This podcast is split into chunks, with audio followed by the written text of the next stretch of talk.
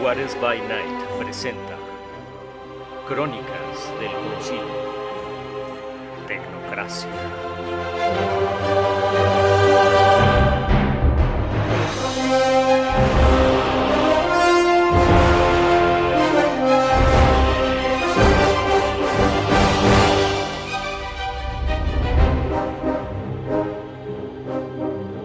Episodio 16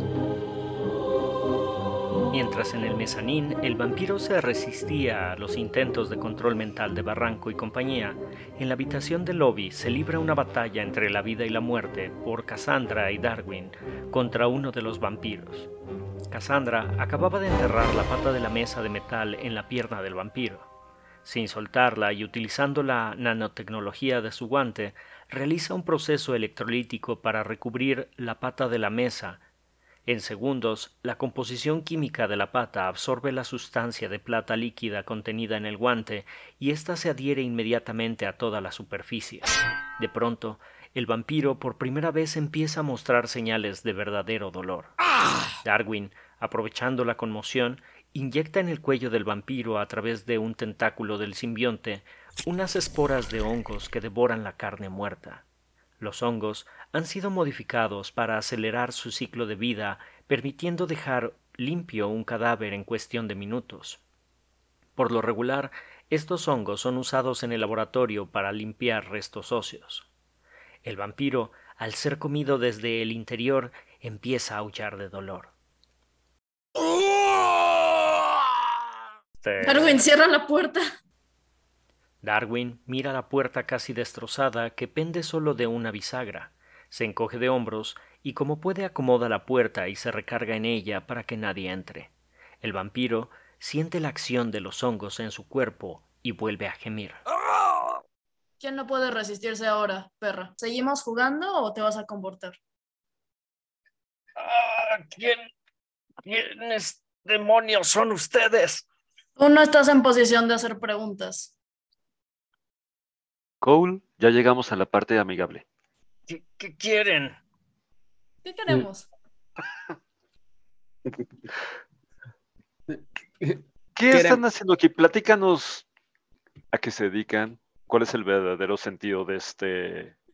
¿Qué están haciendo los vampiros aquí y cuál es el sentido de este lugar? ¿Estás de acuerdo, Cassandra? Digo, me parece bien. Ben sube a los hombros de Cassandra y mira al vampiro de manera juzgadora. Contesta. Pues tratamos de ganarnos un poco de dinero y ofrecemos un servicio a los de nuestra clase. Mm, ¿Algún cliente interesante que hayas tenido recientemente? Pergamino. Algo. Inmediatamente, la mirada del vampiro cambia al hacer mención sobre un pergamino. Mira, nosotros podemos ayudarte, estás enfermo, tienes una espora que se está alimentando en este momento de tu sangre y la verdad es que no sabemos en qué vaya a terminar esto. Darwin empieza a adquirir una forma amenazante. Los músculos se hinchan, aumenta su altura, e ensancha su pecho, poco a poco adquiriendo una figura aterradora. Sin embargo, Cassandra discretamente mueve la cabeza de manera negativa y Darwin entiende que no es momento para ser tan amenazante y regresa a su estado tranquilo y jovial de siempre antes de que lo note el vampiro. Mientras, en el mezanín, Barranco sigue mostrando las imágenes parpadeantes en la pantalla de su celular y aunque el hematófago peleó por su conciencia, al final las técnicas de hipnosis del nuevo orden mundial resultaron ser superiores y sucumbe al control mental. Eh, estamos aquí para ayudarte. ¿Cuánto vive normalmente uno de los tuyos? Somos seres inmortales. bueno, ya no puedes decir somos. Tienes como T menos dos minutos para decirme lo que necesito o eso de somos ya no va a aplicar. Entonces, pergamino, papeles antiguos, ¿qué sabes? El jefe nos mandó hace unos meses a intentar robarle a un viejo dueño de una librería, un pergamino. ¿Por qué? Hmm. No lo sé, yo solo sigo órdenes. ¿A dónde lo llevaron? No pudimos robar el pergamino, ni siquiera pudimos entrar a la librería. Qué inútiles. Uy, pues tan buenos siguiendo órdenes no son. Y si son tan inmortales, ¿por qué fallaron? Este. Ah, ¿Te interesa seguir siendo inmortal? ¿Te interesa seguir siendo inmortal? Sí. Ah, sí. Entonces las órdenes que vas a seguir ya no son de la misma persona. Podemos darte el tratamiento para que manejes tu condición. Pero no aquí, te tengo que llevar a otro lado. Y al menor, a la menor señal de que quieras hacer algo chistoso. Cassandra, con la habilidad de un cirujano, saca la pata de la pierna del vampiro sin causar más daño. Mientras, Darwin observa a través de los ojos del simbionte un curioso fenómeno de lenta regeneración al interior de la biología del vampiro. Entonces, ¿tenemos un trato? Pero en cuanto lo descubran, me matarán. No, no somos de esos. No me, no me sirves muerto. No me refiero a ustedes. Me refiero al jefe. Ah, no te preocupes, también tengo mis maneras de evitar que eso pase. Eh, nosotros ya neutralizamos al, nuestro, ¿ustedes cómo van? Ah, todo bien. Tu jefe ya no es nada de lo que preocuparse. ¿Tenemos un trato? Está bien. Cassandra voltea para con Darwin y le dice: Si hace algo chistoso, ya sabes qué hacer. Darwin asiente en silencio. Cole, prepárame una extracción de este lado, porfa. Mientras tanto, en el mezanín, Dux, ¿serías tan amable de mm, mantener vigilado a nuestro otro amigo? Y en caso de que intente algo chistoso, supongo que sabes qué hacer. Dux recorre la habitación en busca de algún objeto de madera. Una mesita de centro sobre la que estaba el bourbon se convierte en su objetivo. Toma la botella, la deja en la barra. Acto seguido de una patada rompe la mesa y se procura un pedazo grande y afilado de madera a manera de estaca. El vampiro intoxicado por beber sangre de alguien drogado que se encuentra en el sillón donde lo había dejado Rappeler se sobresalta. ¡Ey, ey, ey, ey! Tranquilo, viejo. No te preocupes, era una mesa muy fea, pero hice a un lado el Borbón, todo está bien. Si tú lo dices. Mira, está la música. Sí, música. Dice Dux mientras se acerca estaca en mano. Mientras, Rappeler le hace señales a Barranco con ese lenguaje corporal silencioso que solo ellos dos entienden. pergamino. Sé que estabas buscando un pergamino en una librería.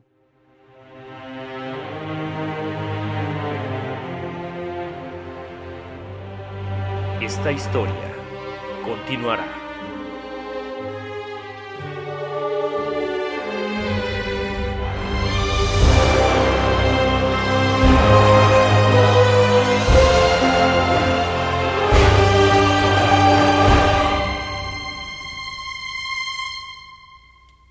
Juárez by Night presentó Crónicas del Concilio, Tecnocracia.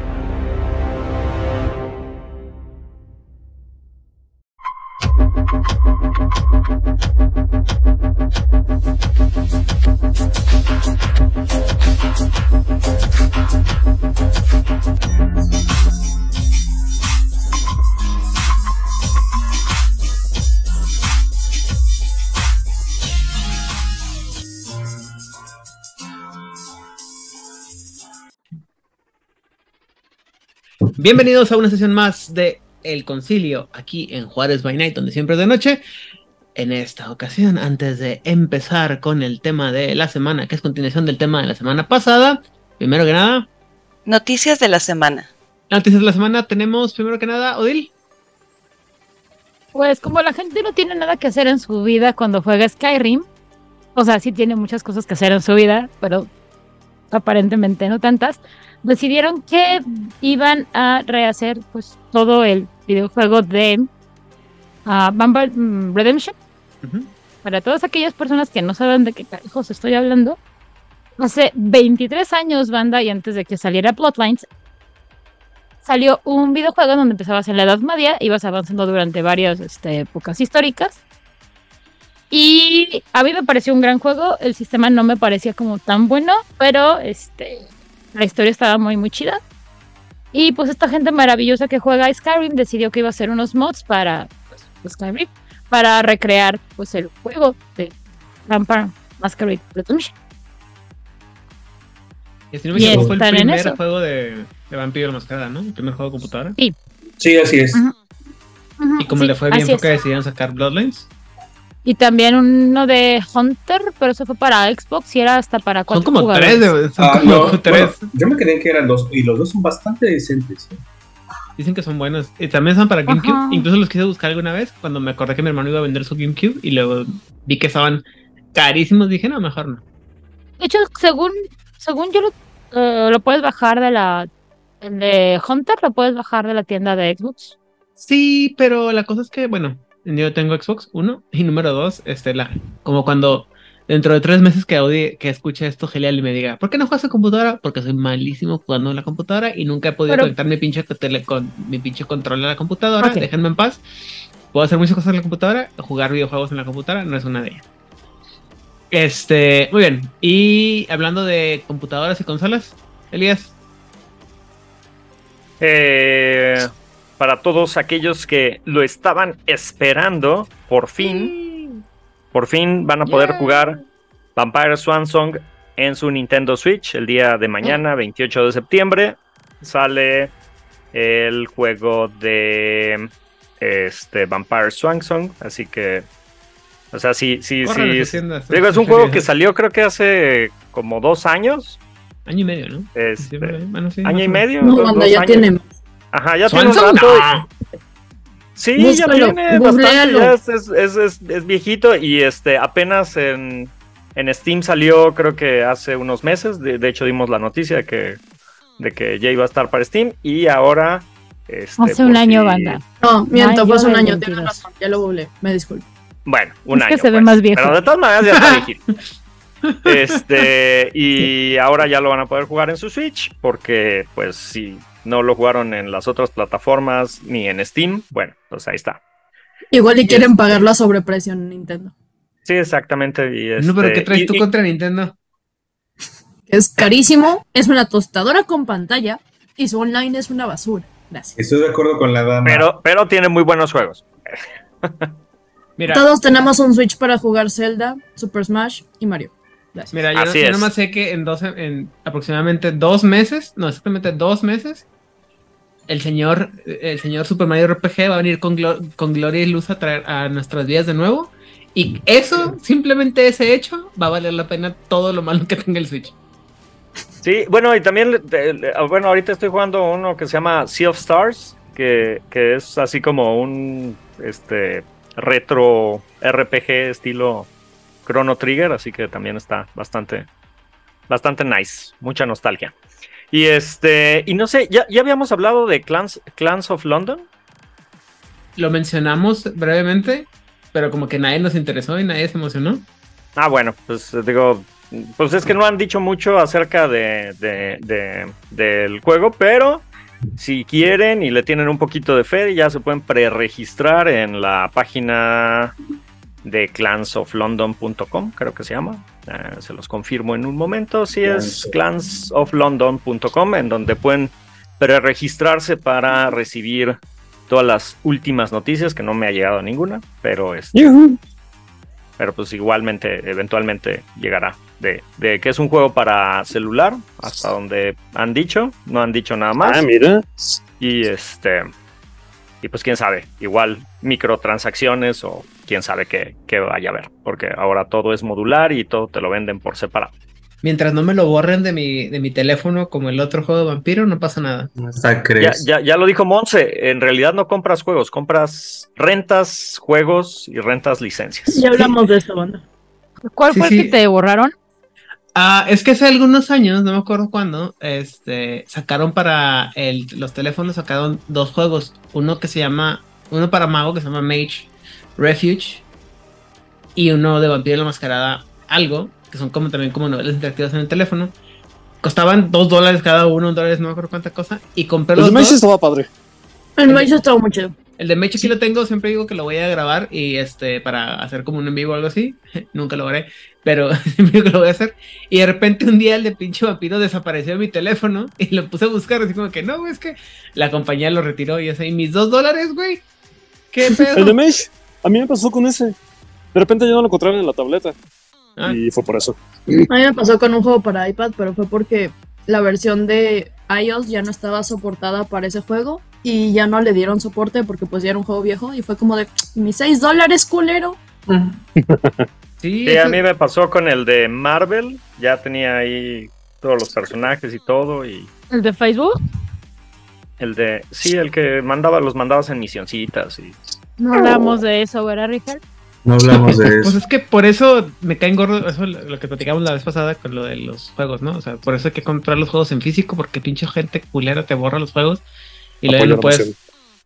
Ya no, no vale la pena. No, no, no.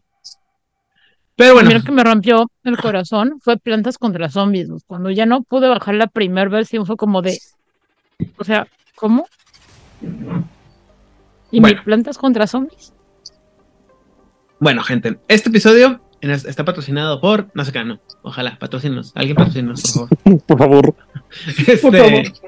Pero bueno, el día de hoy vamos a, a darle continuación al tema de la semana pasada, que es el tema de los adeptos virtuales. La semana pasada vimos accidentadamente la muy accidentada eh, historia de la tradición de los adeptos virtuales. Y en esta ocasión vamos a... La semana, pasada Breve. hablamos, la semana pasada hablamos 15 minutos de la historia de los autos virtuales y luego nos pasamos hora y media hablando de otras cosas porque la historia no da para más. Y la gente no se quejó hasta eso. Debo de No, decir. no mientas, Monserrat, no fueron 15 minutos, fue Como como, 10. media hora. Sí, porque yo le estuve bueno. metiendo mucho de lo que es. no. Sí, luego cuando llegó Elías también eh, eh, eh, intentó poner datos este, verídicos y, y, eh, darle más, más dimensión al programa, pero no, la verdad es que no hay mucho que hacer.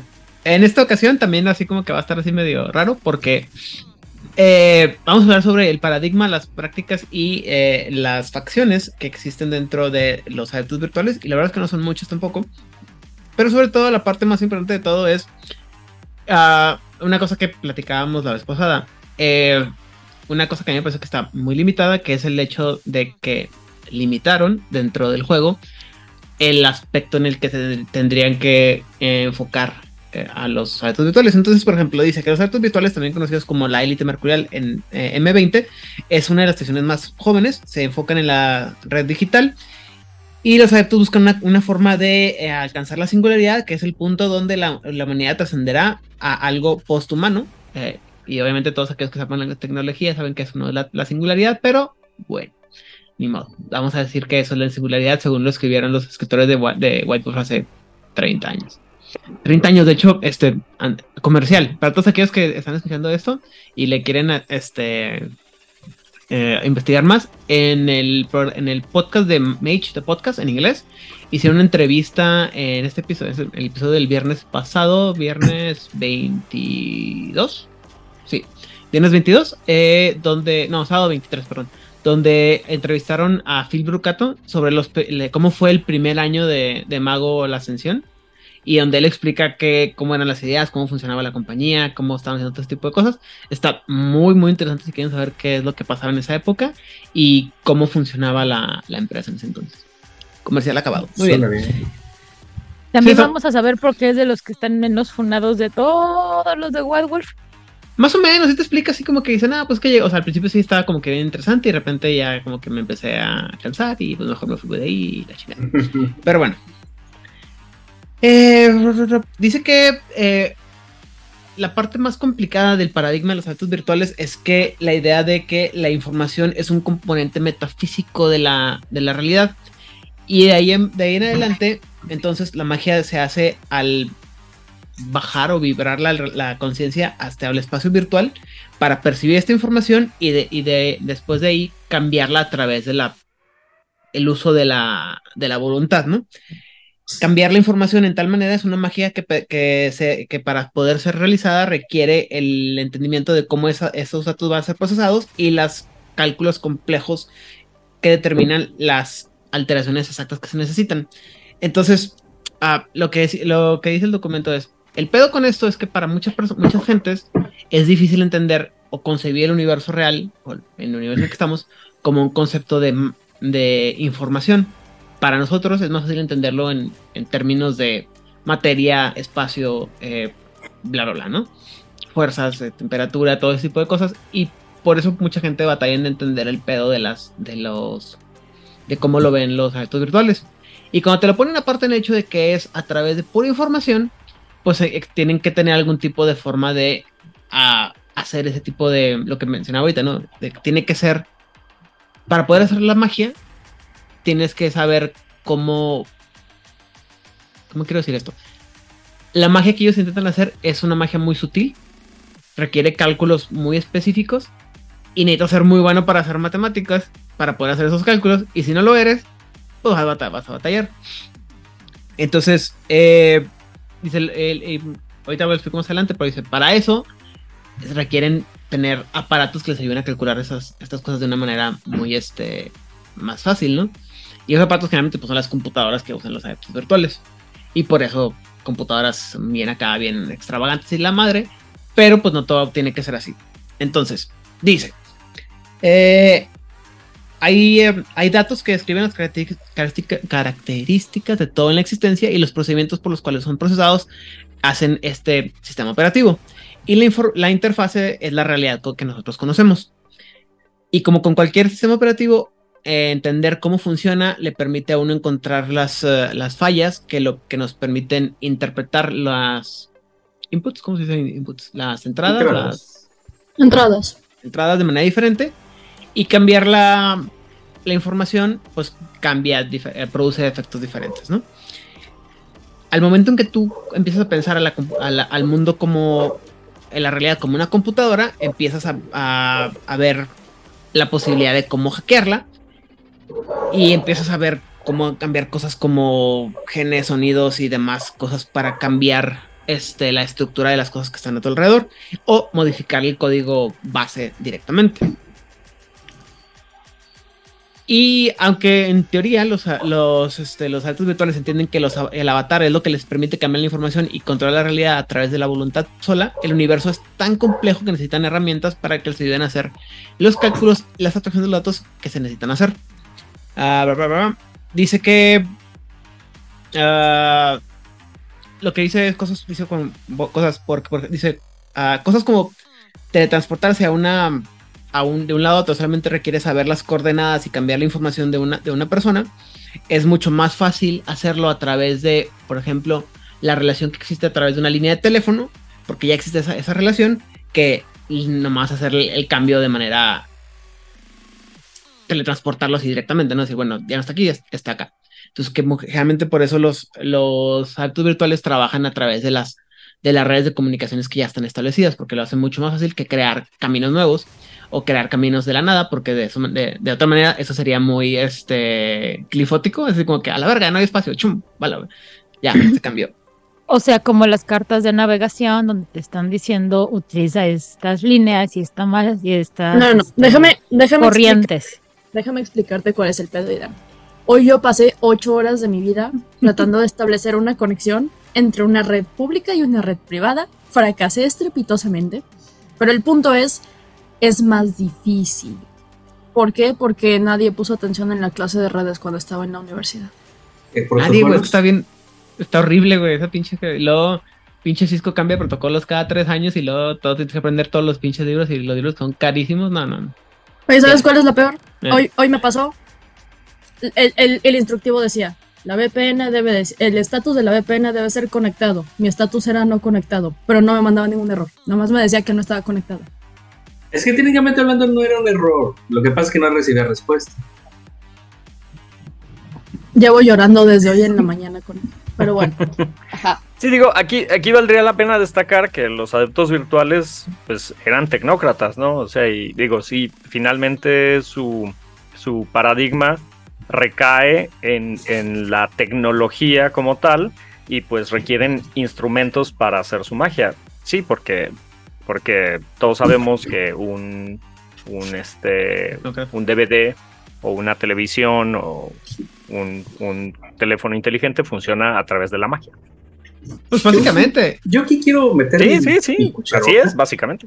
perdón, yo quiero meter mi cucharota y tal vez adelantarme tantito. Solo, solo, solo tantito. Em, no tienes que ser experto en estas herramientas tú, jugador. No, pero ayuda. Ah, no, eh, a eso voy. No debes, no necesitas ser experto, pero ¿cómo ayuda? Pero sí lo eres. Ahora, si tenemos el caso contrario, en donde no sabes ni un pepino, pero esto te interesa lo suficiente para meterte en el mujer de gusano, que es, hombre, vas a ser, eh, te vas a hacer un gran bien, la verdad. No sé si lo aluciné o lo dije en el episodio pasado, pero la que pasa, lo que platicaba también es que hace 20 años cuando se crearon los eventos virtuales en el, cuando se crearon los virtuales en el juego, la gente que lo escribía, no todos eran conocedores de la, de, la tecnología. Y las tecnologías que en ese entonces eran muy bastante diferentes a las que existen ahora, ¿no? Y los usuarios hemos cambiado también mucho en el sentido de que a lo mejor hace 30 años cosas como la VPN que mencionaba ahorita Monse o las interfaces gráficas que se manejan ahora, eh, las redes sociales que se usan ahora y muchas de las cosas que ahorita son muy de uso común, hace 30 años sí requería que fueras una persona un muy, muy... no existía. o no existía realmente. Y que, le supieras bien cabrón, ¿no? Lo que más existía de niveles de seguridad eran los, handshakes y la criptografía este, basada en llaves Y creo que ya, a lo mejor Mon sabe. la criptografía no ha cambiado en su esencia, nada más la hemos hecho más larga porque es lo único que se nos ha ocurrido. Maquinazo. Pero Ajá. Sí, es como de mm, ya no te funciona con ocho caracteres, bueno, métele 12 y, y rézale a, la deidad de tu no, Tenemos 256 y mira. Una mayúscula, un número y un, y un, carácter especial. Un carácter especial, efectivamente. Todo para que sea y, en realidad y mayúsculas y minúsculas. Dejen que hable Elías. y en realidad, aunque, aunque supieran bastante de tecnología, yo creo que hay algunas cosas que no o sea, eh, por ejemplo, los NFTs o por ejemplo el, el blockchain y todo, eh, todos esos conceptos modernos no hubieran, mm, yo creo que difícilmente le hubieran atinado. y es que eso lo estamos viendo desde un punto de vista muy modernizado, pero tú alguien de 60, 70 años que no está en contacto constante con la tecnología, intenta explicarle cómo funciona la, la, el protocolo que nos permite estar aquí grabando este programa a pesar de que algunos estamos en un lugar, otros estamos en otro. Para ellos esto es magia, o sea, para ellos esto es brujería vudú y se chingó, o sea, hubo mucha gente que pues ni siquiera nos vemos tan atrás porque te iba a decir, cuando empezó el internet la gente creía que esto era vudú. No, o sea, cuando empezó la pandemia y todo el mundo decía que nos iban a inyectar antenas 5G, güey, o sea... Yo sigo queriendo mi maldita 5G. Me puse mi vacuna, mi refuerzo y el tercer refuerzo. y no tengo 5G, güey. Dime, Hernán. No, nada, me reprimí solito. Oigan, ustedes están hablando desde el aspecto netamente informático. Ajá. Y sin embargo, no tienen por qué saber que la psicología, que se la pasa fusilándose conceptos de todo el mundo, pues generó desde un una teoría computacional de la mente, hasta todo el enfoque sistémico del que pues, yo cobro y que consiste en Hazte cuenta que mientras que el psicoanálisis hablaba de que todo es la libido que fluye a, a través de pensamientos, emociones igual a igual, el enfoque sistémico dice que todo es información fluyendo, todos son datos. Y que de repente tú puedes exponer a una persona a datos a su alrededor y incluso sin que la persona se dé cuenta, y es lo que les decía en el chat respecto a la arquitectura de las decisiones, si tú rodeas a una persona de datos, esa persona termina respondiendo a los datos, acoplándose a ella y tomando decisiones a partir de los datos que la envuelven, ya sea datos que sean las conversaciones que tenga con personas, datos como publicidad, propaganda o datos espaciales de distribución de un lugar y así. No, perdón, es que a mi perro se le pegó una, una bolsa a la pata y no se la puedes pegar y es muy gracioso verla. Pero bueno, lo que te iba a decir es que esa, esa es la manera de verla de, de la psicología hacia acá. Nos, desde nosotros hacia la psicología nos nosotros estamos intentando imitar las redes neuronales para construir la inteligencia artificial como la conocemos hoy en día. de hecho, de hecho, la base de la inteligencia artificial funciona emulando lo que se conoce de cómo funciona la, neurona cerebral como conjunto. O sea, la inteligencia artificial está intentando emular la inteligencia humana, el cómo, se con, el, cómo las conexiones eléctricas viajan, se comunican entre ellas y la forma en la que aprenden. Entonces, tanto es de allá para acá como de acá para allá. O sea, es, todo un tema.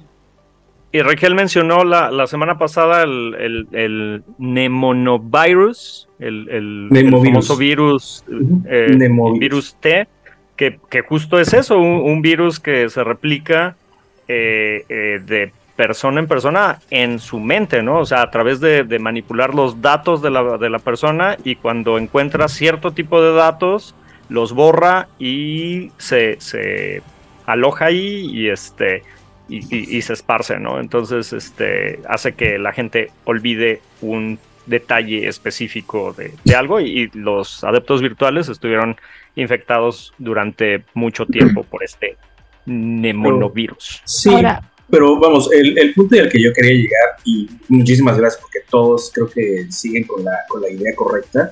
Eh, si tú, o sea, no tienes que ser experto en nada de esto, te puedes ir eh, empapando de todos estos este, eh, temas eh, desde el punto de la, de la, psicología, la teoría de la información, la teoría de datos. es un buen ángulo para manejarlo desde el puro fierros, como nosotros le llamamos, hablando de, ay, es que voy a meter un superprocesador y entonces voy a hacer que mi máquina huele. También es válido. Si quieres meterle un superprograma, también es válido. Si me voy a poner chochos y entonces voy a estar este, hackeando el universo, también es válido lo que importa es que te diviertas y tengas un concepto que tenga relación con esto. Creo que es más o sea, hay, hay, muchísimas, hay muchísimas maneras. O sea, eh, por ejemplo, ni siquiera tienes que, o sea, tu personaje o sea, para ser un, un, personaje como este, ni siquiera tienes que decir, güey, es que voy a ser un super genio de las computadoras que hackee la realidad. O sea, puede ser algo tan sencillo como decir, ¿sabes qué? A mi personaje le gustan mucho los videojuegos, a todos lados jala su Switch e invoca personajes de videojuegos. Ajá, ahí está. Me gusta, yo quiero. Sabía que tenía que haber dado, así como que haberle puesto grabar y largarme y regresar dentro de 3, 4 horas para que fueran felices. Posiblemente es una de las cosas que mencionabas la vez pasada, ¿no? Que eh, hasta yo en lo personal siento que muchas de las cosas en las que enfocan la historia y el paradigma de los actos virtuales están muy reducidas por las cosas, porque la, la información como método de descripción del universo y como método de aproximación a la magia es una cosa que, que refleja muchas cosas, ¿no? Incluso como, como comentaba Hernán, no, estamos, muchas veces se clavan mucho en la parte del el, de que hay informática, pero también eh, hay parte psicológica, hay parte biológica, hay parte este, mecánica, como mencionaba ahorita Rigel. Hay muchas, muchas otras cosas que no se, no se, este, no se explican de entrada y que creo, me parece yo en lo personal, que eso también limita mucho cuando les explicas a, los jugadores todo la única posibilidad es que hay y los que no están perdón, los que creen que no están tan embebidos en la tecnología actual se pueden sentir como lo que mencionamos ahorita, que necesitaría ser una persona muy metida en el conocimiento, cuando en realidad lo que pasa es que ahora, insisto, ah, ahora el conocimiento de las, de las cosas tecnológicas y la tecnología que existe es muy común para la gente. Eh, yo, por ejemplo, y yo, yo, siempre lo voy a admitir, yo soy muy malo con las cosas que tienen que saber ser eh, con respecto a detalles técnicos, por ejemplo, de la velocidad de procesadores, el tipo de generaciones y, la madre, ¿no? En computadoras, en, celulares, en lo que sea. Las puedo usar y las puedo usar bastante bien, ¿no? Si no, no podría, no podría hacer edición de video, de audio y, todo lo que tengo que hacer con, con cómo se llama, con algunas cosas de la, computadora. Pero hay gente que, que si les digo, les empieza a hablar sobre teoría computacional, a lo mejor no saben, pero las partes de las, eh, de las características específicas, o sea, tengo amigos que te pueden decir la historia de los teléfonos Samsung y cuántos, eh, qué, generación tiene, qué velocidad de, qué procesador y qué no sé qué chingados. Ahí es, o sea, es que lo que estás diciendo es como si me dijeras, es que quiero un doctor que se especialice en todo. O sea, que sea endocrinólogo, que sea cardiólogo, que sea. No, no, no, no, pero que tenga toda la especialidad, que aparte sea neurocirujano, que aparte sea. O sea, personalmente, a mí no me gusta redes. Yo odio redes, no les entiendo, son muy complejas, mi cerebro no las capta. Pero hay un güey que, Ahorita me estoy dedicando a hacer redes porque la vida se, le encanta burlarse de mí, ¿no? Pero no hay otra explicación. Pero, o sea, personalmente la parte de hardware de decir, ¿sabes qué? Ven y te arreglo tu celular, no, me da hueva. La parte de programación me gusta, pero no me gusta para desarrollo. Me gusta para otras cosas, como por ejemplo inteligencia artificial. Pero hay banda que sabe manejar muy bien bases de datos, que no, no le va a entrar ni con calzador la inteligencia artificial. Y hay banda a la que le gusta mucho el desarrollo, que no le va a entrar ni con calzador que le expliques cómo funciona un microprocesador. O sea, es, son, es un rango muy amplio porque es algo que ha crecido exponencialmente de una manera asquerosa durante los últimos 20 años. Ahora, hay una cosa bien interesante y es que de unos 200 años para acá se ha, eh, o 300, yo diría que 200, este, se habla mucho del mecanicismo, o sea, comparar la, lo, lo biológico con las máquinas, sobre todo por la revolución industrial, porque era mucho más fácil ver una máquina que estar abriendo gente aparte es un poco más legal. Depende de qué le máquinas que estar abriendo. En fin, continúa. La cosa es que antes de que fuera el mecanicismo, muchísimos de las cosas mecánicas que tenemos ahora están basadas realmente en cómo funciona la, biología. O sea, pues, todos los sistemas hidráulicos que tenemos ahora, básicamente es un sistema sanguíneo. ¿Eh? Biónica. No te entiendo, Hernán. Biónica. No, no, no, hace justo eso. No, o sea, es que la cuestión es esa. O sea, si tú ves un sistema de hidráulico cualquiera, desde tu bomba casera hasta tus bombas más elaboradas, eso es un sistema circulatorio. O sea, tienes válvulas de entrada y de salida pues ni siquiera, ni siquiera te tienes que ir tan lejos. O sea, por ejemplo, la, cuando, se, cuando se empezó con este tema de la robótica, lo primero que se quiso imitar fue la forma humana y empezaron con este tema de los autómatas. porque se intenta que los androides parezcan humanos? Porque en todos los videojuegos que vemos de futuros distópicos, los androides tienen formas humanas.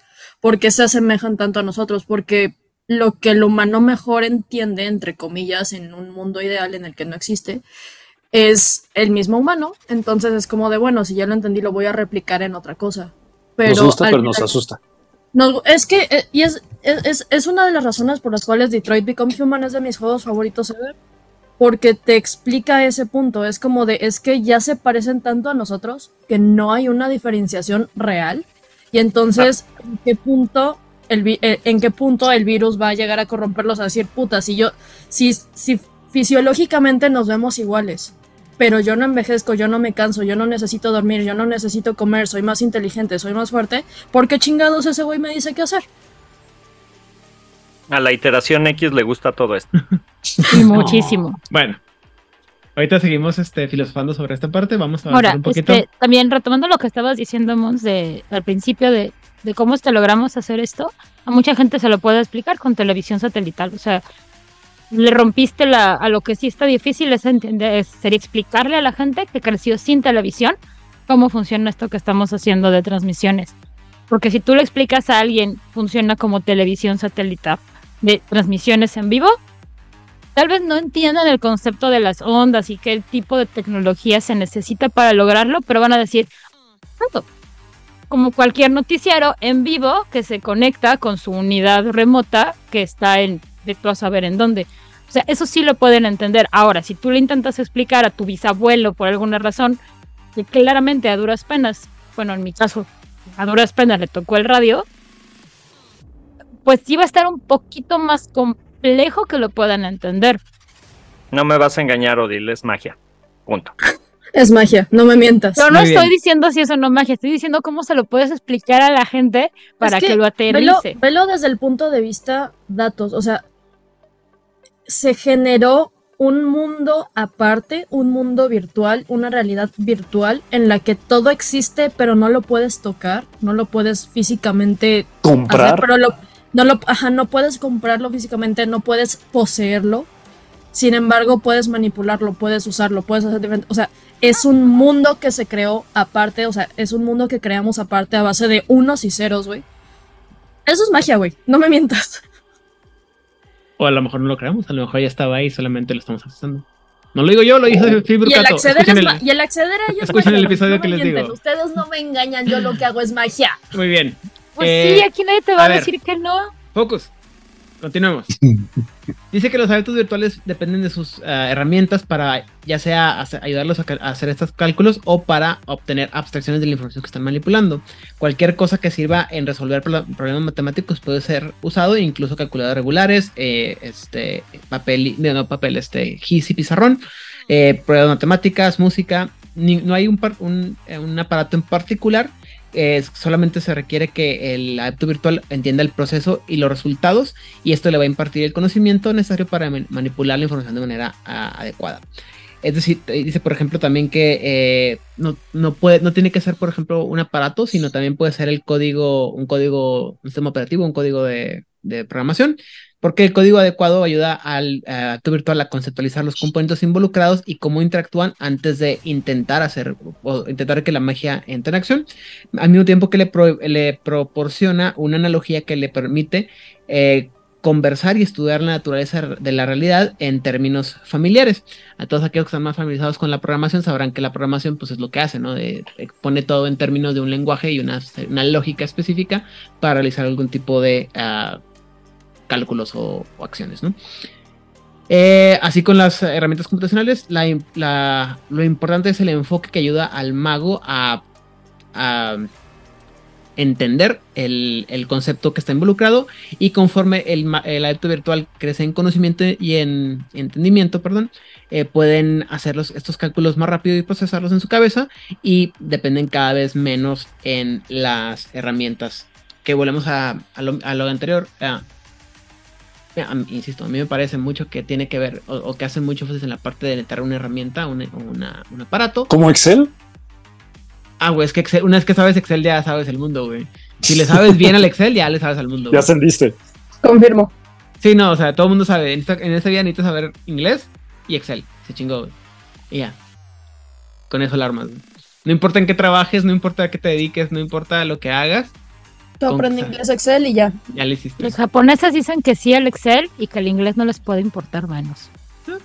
Lamentablemente vivimos en el hemisferio incorrecto como para que nos importe lo que dicen los japoneses. Así de acuerdo. También eso es verdad. Lo único que les interesa a los japoneses es que salga la nueva temporada de este, Kimetsu no Yaiba. Y, de One Piece, No, es que One Piece no tiene, no tiene temporada ni. es como, como Dios. One, Piece es, One Piece es eterno. No, One Piece es la base económica de Japón. Actualmente no, sí. No es así como, así como Harry Potter fue la de Londres durante la de Y BTS son la base económica de Corea. Lamento decirte que la, que la, la, ¿cómo se llama? La base económica de Japón es eh, Dragon Quest. Tan así es que tienen que parar. Tienen que parar cuando, cuando sale un nuevo juego de Dragon Quest, Y Genshin Impact. Ahora, ahora, por otro lado, los caballeros del zodiaco. Ah, bueno, no. Esa es la religión que importó. Esa es la religión, que importaron. Así, la creencia que importaron. Este, ¿qué les digo? Bueno, entonces, y, vuelvo a insistir, o sea, a mí, no sé, yo no sé por qué siento que los, a todo lo que tiene que ver con el, con los, los VAs o los, los aves, es, falta todo este asunto de la,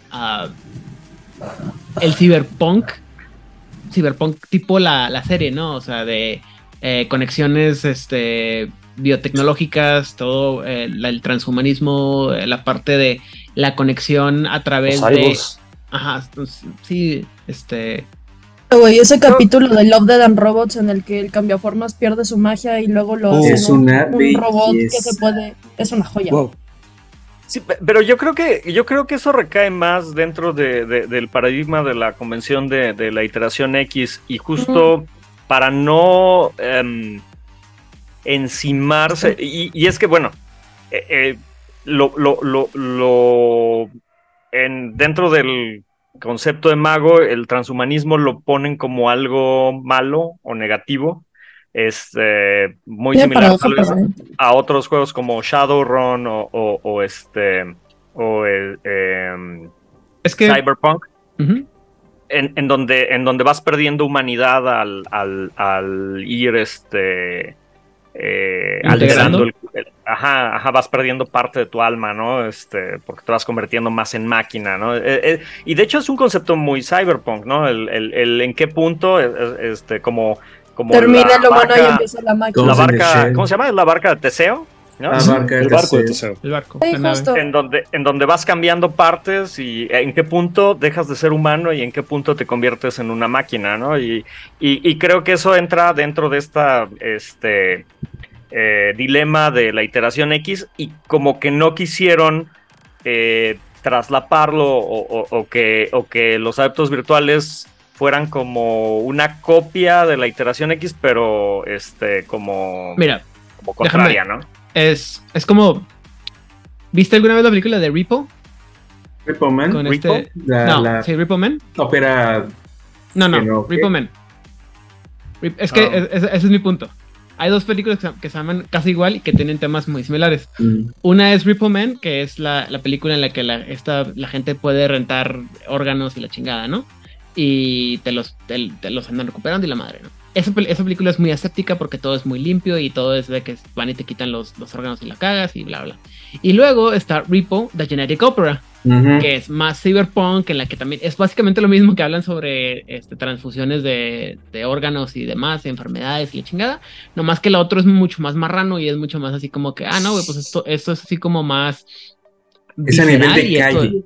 Es que creo que aquí el ángulo es, este, tiene que estar a nivel de calle, por lo tanto tiene que ser sucio, tiene que ser de baja tecnología, por lo tanto tienes que trabajar con los fierros que encuentras en el tiradero. Y ese es mi, ese es mi punto. O sea, yo siento que la parte de, de, lo que dice Elías va más por el lado del, de los Repo Men y la parte que los Virtual deben estar jugando es más como Johnny Mnemonic, como Repo de Generic Opera, como este tipo de que, güey, sí, sí, podemos, eh, podemos este, podemos experimentar con toda esta parte de los implantes, los, este, ahora que ya va, al rato que vamos a tener ya los, los, este, los ojos biónicos, que te, los, los implantes biónicos en los ojos para que ya no tengamos que usar lentes, bla, bla, bla, bla, bla.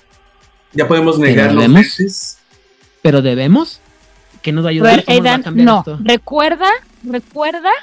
Así, por favor. Que toda la cuestión de los lentes es una falsedad. También. Cállate, no, cállate. Mentiras. Oye, pero eso no es Tú y la gente, tú y la gente de la Tierra plana fuera de este podcast. Perdón, chicos, es que el de la semana pasada fue que hay negacionistas de los lentes. Sí. no, no, no, tú puedes ver muy bien. Los lentes son una engaño. Falacia. Engañan tu espíritu, tu espíritu puede ver. Engaña, ajá. Lo, que no sabes es que todo fue un, complot para, para que ya no utilices tus lentes de juzgar. Ah. Hoy tengo dos pares. Eso no va a suceder. Oigan, ah. pero cuando te pones implantes para acceder o generar nuevos sentidos, como este chavito que tiene como un snorkel que le, percibe, le ayuda a percibir el sonido distinto, o la chava que tiene no sé qué en las piernas para las placas telúricas, ¿eso no es más hijo del éter que, que adepto virtual? No. Depende, O sea, información, ¿no? por ejemplo, si lo estás usando como un potenciador, o sea, si lo estás utilizando como una máquina que te potencia, siento que sí es más hijo del éter. Pero si lo estás usando para manipular información, es donde entra la parte del adepto virtual. Por ejemplo, ¿cuál sería la diferencia? Ponerte un chip en los ojos que te ayuda a ver mejor es hijo de éter, pero ponerte un chip en los ojos que te da información en tiempo real de la persona, que te da un análisis, la chingada, eso es más adepto virtual. O sea, me va a poner unos, unos, este, unos ojos que me dé una, una HUD, ¿no? Que identifique eh, cuál Ajá, es, que te, que te un HUD como, no sé, como en Halo, güey. Voy pasando por la calle, encuentro un rostro, escaneo automático, me conecto para descargar la información y ya sé hasta de qué calza y tengo su tarjeta de crédito eso como, como el que tenía Robocop, ¿no? Ah, y terminé que analizaba todo. Y terminé hay, un, variable. Hay un anime que a mí me gusta mucho que se llama Psychopass, que precisamente va como de ese tema de, o sea, el, análisis, o sea, se implantan madres que son como el análisis psicológico de, de si vas a prosperar o de si tienes como este perfil psicológico que te hace un villano y la chingada, pero depende mucho, o sea, el, el enhancement fisiológico para pues potenciar tus habilidades, para potenciar tus sentidos, para potenciarte, sí se me hace más hijo del éter, pero el enhancement mental o el enhancement de, análisis y procesamiento de información y manipulación, etcétera, es más adepto virtual. Pero de Again yo sí creo que entra más dentro de la tecnocracia que dentro de la, dentro de la tradición. Pero es que, por ejemplo, Hernán, lo que tú estás diciendo de la chica esta y del chico este, lo que tú estás haciendo es cambiando el tipo de información, eh, cambiando la información de la manera en que, tu, en que tu cerebro la percibe. O sea, por esto este chavo puede saborear los colores, porque lo que está haciendo es hackeando su cerebro para que en vez de ver un color como nosotros lo vemos, el cerebro, o gracias a la antenita que trae, este, él considere que lo está saboreando y no lo está viendo, aunque sí lo está viendo. Y es un poco, por ejemplo, con el coronavirus. O sea, cuando fue todo este problema de perder el sentido del olfato y de, del gusto, primero dijeron, ah, es como una gripa, porque cuando te da gripa, las cosas no te saben igual. La cuestión es que cuando el, proceso de saborear algo es un conjunto entre olfato y paladar. Si tú hueles algo que te es agradable y lo pruebas, tu olfato y tus papilas gustativas van a trabajar en conjunto para darte la información final de qué sabe una uva. En el caso del coronavirus, lo que estaba sucediendo es que estaba alterando neurológicamente cuerpo y estaba negando que supieras a qué sabe. O sea, tu lengua y tu olfato no estaban, habían sido desconectados de tu cerebro y, de esa manera, y por eso ya no olías. O sea, activamente no estabas oliendo o olías chistoso. O sea, tengo una amiga que, que tuvo que, que, tuvo coronavirus, decía todos los sabores dulces me saben a lo que tienen que saber o a lo que yo recuerdo que tiene que saber un sabor dulce. Pero los sabores que no eran dulces o no les sabían o les sabían algo que no era. Eventualmente como cinco meses después de que se recuperó ya sus sabores recuperaron a lo que ella recordaba que sabía. Yo me, me acordé de algo muy interesante eh, respecto a la forma que tienes de resolver un problema. Si tu forma de resolver el problema es de fuerza bruta, eh, definitivamente no es este, virtual Porque de lo que se trata es de resolverlo con la mayor, menor cantidad de fuerza y o energía. Usualmente terminas eh, metiéndote o dando la vuelta, este, no, pues resulta que aquí hay un punto de por el cual puedo meter este, algo y colarme, etcétera, etcétera, pero de que voy con una, eh, una bazooka a volar la puerta, eso es un punto de vista que no está eh, de acuerdo. Sí, o sea, matar, matar una mosca de cañonazos no es algo que No, es además mucha sutileza, mucha, mucha, este, mucha fineza. De eso se trata la metodología de ellos. Sí, de hecho lo mencionan. En alguna parte de toda la parte del paradigma dice bueno, que los, los, por la parte de lo de tanta cálculo y tanta especificidad que tienen los actos virtuales son los que menos tienen, tienden a tener paradoja, porque todo es así muy calculado, muy práctico. Y a diferencia de, no sé, un, un honorable hermético diciendo, bola de fuego, la chingada, todos ustedes pinches cochinos tremers. ¿Por qué? Porque es si tan bonito es que es programar una descarga eléctrica en su computadora y freírlo a distancia. Es Pero los, más los tremer no usan las computadoras. Por ahora. Hay no, porque hay un camino de magia de hechicería Tremer en Vampiro Mascarada LARP es totalmente de computación. Estoy muy de acuerdo contigo, pero recuerda que. ¿Cómo nos metió en problemas? En los pinches. ¿Quién fue, ¿Quién fue el idiota que dijo que le, puso una patada en la cola a Másica y le dijo de que ah, tú eres básicamente un hereje, güey, pero como no manejamos el término de Barabi en, estos, en los Tremer, pues nomás te vamos a tener ahí arrecholada y por favor deje sus mamadas y continuemos en paz con nuestra magia anciana. De ese no me lo sé, no me sé la historia. Fue, fue, la, fue Aislinn Sturbridge, ¿no? Si no me equivoco, porque es en Nueva York, que le dijo a Másica Saint John así como que esas cosas no nos sirven y no, no tenemos computadoras. Y luego para quinta edición, donde acuérdate que aléjense de todas las computadoras, pues ya. Bye, que le vaya muy bien. Gracias. no encuentro, no, no, no me sé esa referencia, ¿dónde la encuentro? Si no me equivoco, el, bueno, el, la senda que menciona Odil está, debe de aparecer en algunos libros de tamaturgia. Sí, pero me refiero a la historia, me refiero a la historia. Ah, la página es en. Es en. Tienes que leer la historia de Másica Sin John, que está conocida como la innovadora de la Camnet, así le pusieron el título. Eh, estoy casi seguro que aparece en, en Nueva York by Night. Y es el mismo, es el mismo libro en el que aparece esta mujer, Aislinn Sturbridge. Entonces ella tiene que trabajar bajo la capilla. Y Aislinn Sturbridge es conocida por ser una, es ser muy cuadrada en el sentido de, de cómo se llama, de las prácticas. Entonces, sí le dijeron así como que, ah, pues sí, eres muy chingona, güey, pero este, este camino, mm, como que nos, no lo entendemos muy bien. Y eso fue eh, a mediados de los 90. Y si estás considerando que para mediados del 2010, que es cuando se supone que cae Londres y viene y todo el, desmadre, y ya no ya entró la prohibición de usar teléfonos y computadoras, le estás, estás diciéndome que le diste 20 años para que más este Tremers agarraran ese, ese, esa senda.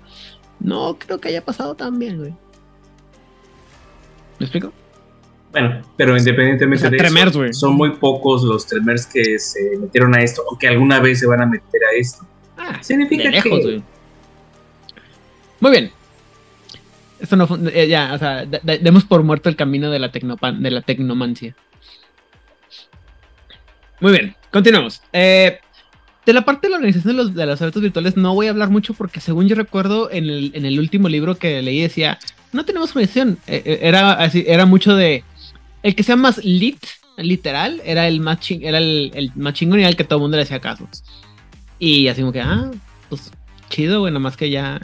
Yo leí esto en el 2000, ya el, el lit ya ni se usa, güey, ya es que hasta como de, ancianitos, güey. Es de mal gusto. Desde entonces ya era de mal gusto, pero bueno. Chamaco Sergis. Pero sí, es muy, muy, es muy fluctuante la, la organización de los adeptos virtuales. Mercurial. Muy mercurial. ¿Se mira como su nombre? Muy bien. Vamos a hablar de las facciones. Eh, son pocas. Son una, dos, tres, cuatro, cinco. Muy bien. Primero que nada, estamos hablando de los caoti eh, caoticistas. Caoticistas. Caoticistas, gracias. Para no confundirlos con los caóticos, caóticos de verdad. Pero bueno. O también conocidos como los aritméticos. Aritmet, ah, verga, ¿cómo traduzco eso? No lo chequé. Aritmeticistas. Ah, aritmeticistas, gracias. Los ingenieros de la probabilidad o los hombres grises.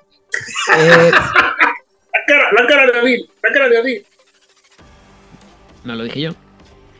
Mande. Dos personas no hablamos, gracias, bye. Ah, sí, las hombres grises es esa parte. Nos confundiremos más en el, en, ¿cómo se llama? En 12, en tres meses más o cuatro meses más cuando lleguemos a la tecnocracia y hablemos de los hombres grises de la tecnocracia, pero bueno, esa es parte. Sí es. Eh, dice que la ciencia moderna define la, teoría del caos como el estudio de la, eh, los sistemas iterativos no lineales en los que cambios pequeños cambian en las condiciones iniciales, hacen cambios grandes, lo que vulgarmente se conoce como el efecto mariposa. A Mandelbrot le gusta eh, esto. ¿Qué? A Mandelbrot le gusta esto. Ay, me mama este pedo, güey. Los, los cauticistas también dicen que estos cambios pequeños eh, o estos errores o eh, pequeños pedazos de código errante pueden ser usados para calcular dónde, las, dónde ocurren los errores en la realidad y cómo el universo los compensa. Eh, toman el, llevan las matemáticas de vuelta a la, parte a la parte más básica y eh, este, dice que son, me encanta porque dice que son la gente que ha, olvidado más del cálculo de lo que Isaac Newton alguna vez logró descifrar. y digo que no mames, pero qué bonito.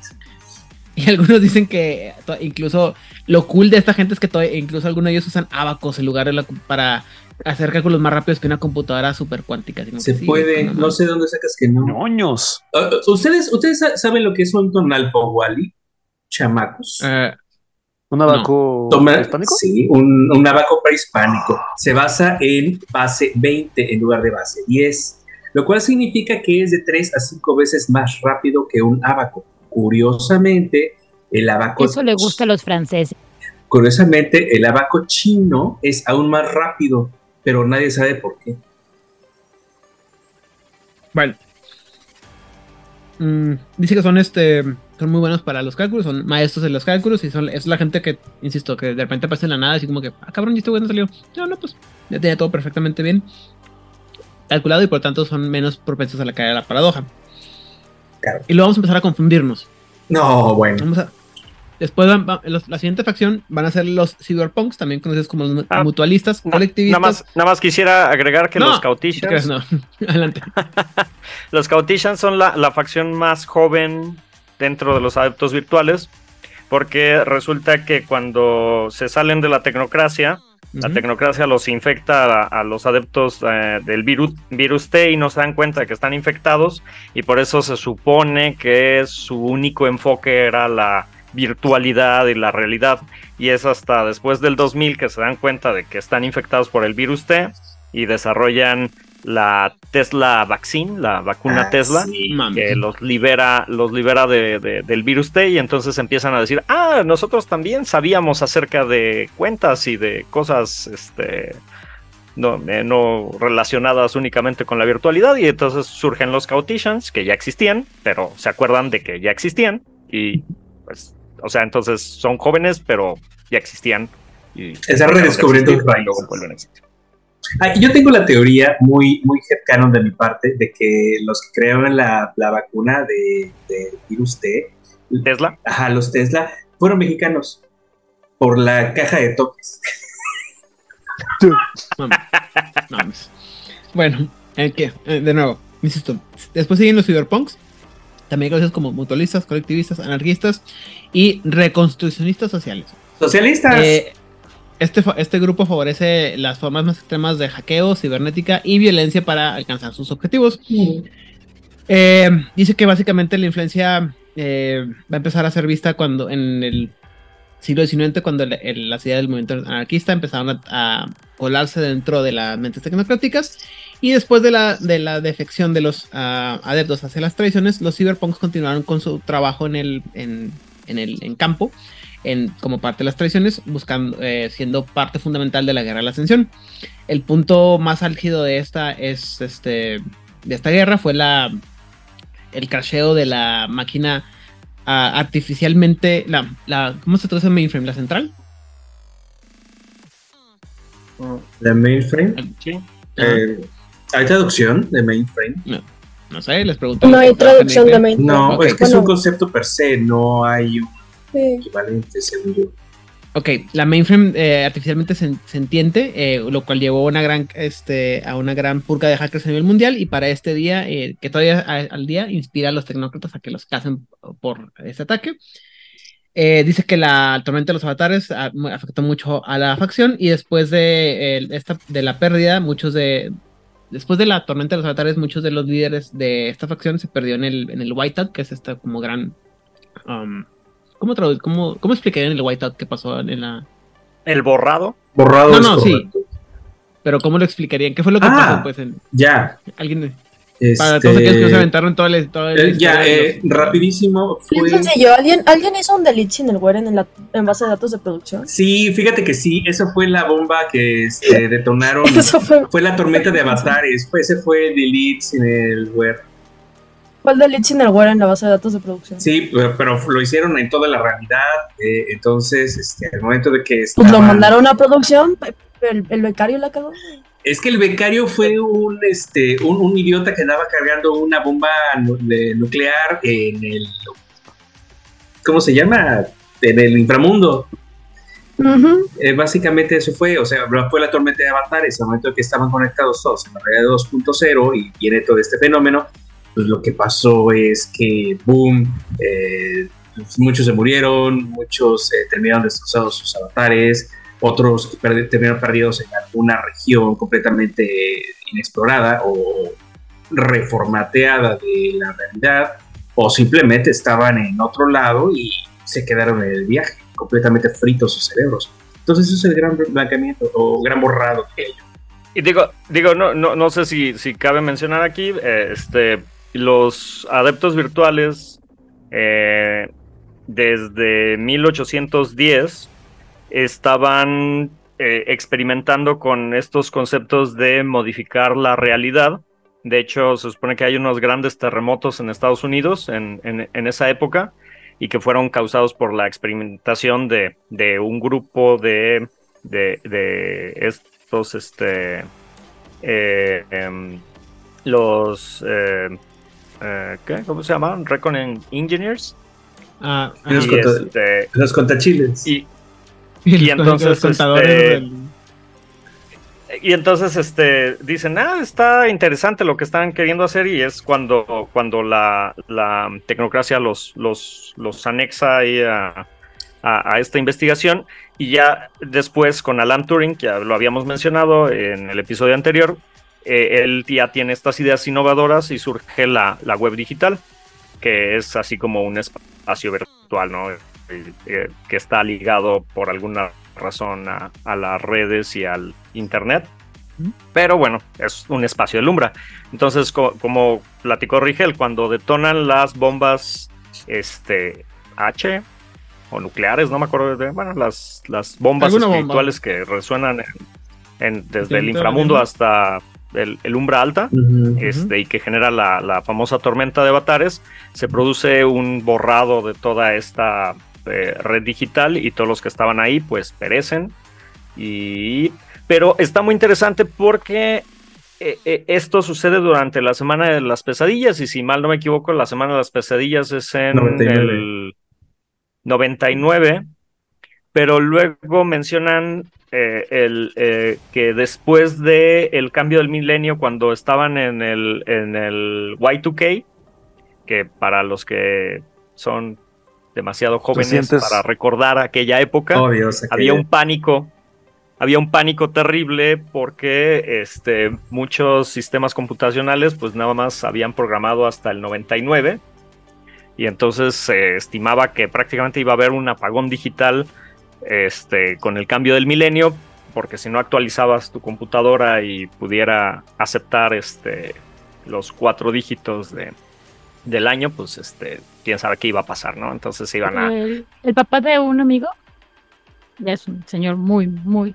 muy mayor, yo creo que debe andar por los noventa y pico de años. Un amigo muy viejo.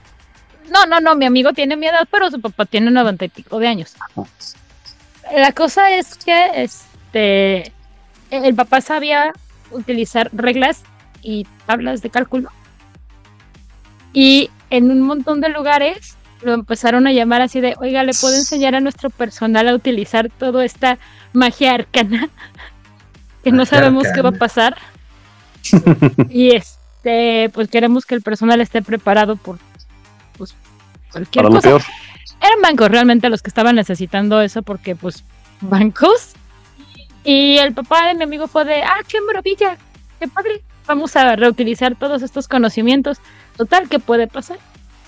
Que vuelva a manchar el techo de la escuela de química con una bomba de potasio y sodio. No hagan eso, amigos. Pero pues sí, el amigo, el papá de mi amigo este fue. Fue todo un potasio. Cuando hablemos de cosas químicas, voy a contar esta anécdota porque es no? una ¿Queremos que nos desmoneticen? No, ¿qué te este, pasa? Y, bueno, ya, nada más para, para terminar, e, este, se supone que después del Y2K hubo un white un whiteout, otro borrado, entonces no queda claro en los libros si es el mismo, porque mencionan que es después del cambio del milenio, y la semana de las pesadillas, ah, no, estoy muy seguro si es en alguna fecha determinada del 99, pero según yo es antes de, del cambio del milenio. Entonces, este, no, sé si por abril o mayo. No, no recuerdo exactamente si tiene fecha así como exacta, pero este, no sé si son dos eh, borrados o es el mismo borrado, quién sabe. Ahí está interesante. son varios, ¿no? Porque según yo recuerdo, son como es como rolling, o sea, va, de un área al otro. Tendría sentido, ajá, tendría sentido que hubieran sido varios. Y, justo recordemos que la intención era evitar que, pues, este, pues que, o sea, volver Mago un juego más de nivel de calle que de investigación en el Umbra. Entonces, también limitaron a los adeptos virtuales en, el acceso a, la red digital, o, por lo menos que fuera peligroso por el miedo a que, a que hubiera un borrado, y entonces mantenerlo más este, aterrizado, pues digo, con la Y eso, eso si no Ya le pregunté a internet, la semana de las pesadillas pudo ser, pudo ser entre junio 28 y julio 4 del 99, como a mitad de año en allá en allá. Ah. ¿Dónde fue? ¿Saben también que fue muy feliz con la semana de las pasadillas? ¿Quién? ¿Los Giovanni? El, fantasma, el fantasma de MacArthur. Bueno, como mencionamos, todo esto pasa para la tercera edición, ¿no? Porque, como bien dice Elías, todo era enfocado a que el, juego de mago se alejara de la idea de los oráculos, los maestros, todo. Era para que todo fuera a nivel de calle. Entonces, si mal no recuerdo, también el chiste es que el, asunto de los whiteouts es una amenaza constante en, la red para que, que en cualquier momento si la o sea la paradoja puede representarse como una como un whiteout y como decía ahorita Rigel te deja frito el cerebro porque así, te estás conectado a la computadora y es así como si te en Matrix si te desconectaran del chingazo del, de la Matrix y se queda el, el, ¿cómo se llama? El cuerpo así medio... O el equivalente en magia que, que te corten el, el, ¿cómo se llama? El, el hilo plateado. Pero eso no hacemos con los adeptos virtuales. la siguiente facción es los Cypherpunks. O Cypherpunks, perdón. No, sí, Cypherpunks. Los criptográmicos, ciphers, uh, crípticos y cifras, gracias. Criptos y, o también conocidos como la policía de los pensamientos. Ay, güey, qué miedo me da esa pinche idea. O de las ideas. Este, dice que esta idea, esta facción comienza con el, el gran eh, destrucción de la, de la mainframe de la iteración X que mencionamos anteriormente. Cuando los, y cuando los adeptos se dieron cuenta de la repercusión de tal ataque y que lo que iba a tener, lo que iba a pasar con la tecnología, la tecnocracia y las tradiciones, un grupo de este de matemáticos líderes empezó a, encriptar y, en esconder las informaciones que los datos los datos de información los datos ah, perdón los corrientes de datos que tenían los datos virtuales para que cada este porque hay una guerra así muy, muy caliente en la que por cada ataque que hacíamos sobre la tecnocracia perdíamos tres ubicaciones este, de los adeptos y llegó un punto en que los tecnócratas pensaron que la guerra ya se había acabado y que los, este, los, los adeptos dijeron, sí, vamos a escondernos detrás de esta como cortina de humo. Debajo de esta caja. Ajá, debajo de esta caja, exactamente. Y solamente quedaron con pues esto, los cypherpunks, ¿no? Eh, después de esto, la, facción eh, recién formada entró en un periodo en el que simplemente se, se dedicaron a reaccionar a lo que hacían los cyberpunks, que es la atracción que hablamos anteriormente. Y este, limpiaban todo el desmadre que hacían los cyberpunks. Y las cifras entonces eh, empezaron a convertirse en una forma de, o empezaron a, usar medidas muy extremas para evitar que hubiera más desastres que le empezaran a afectar a los adeptos virtuales. Incluso tenían que matar gente para, para lograr sus objetivos. Esto cambió en los mediados de los 90 cuando un grupo de cifras eh, o cifrados eh, se, met, robó y decodificó una serie de documentos no este, clasificados del proyecto de MK Ultra, porque obviamente siendo americanos tenemos que hablar del MK Ultra cuando tiene que ver con cosas de información y tal y pensamiento, ¿cómo se llama? Eh, escondido. Eh, y esto hizo que algunos adeptos empezaran a enfocar mucho en el asunto del estudio de la, de esfera de mente, llevando hasta a una investigación que terminó con el descubrimiento del virus T, que, como ya mencionaron mis compañeros, es un código neural, eh, un virus de código neural que la tecnocracia insertó en la mente de los adeptos para que se les olvidara la mayoría de la, historia y el conocimiento de la tecnocracia.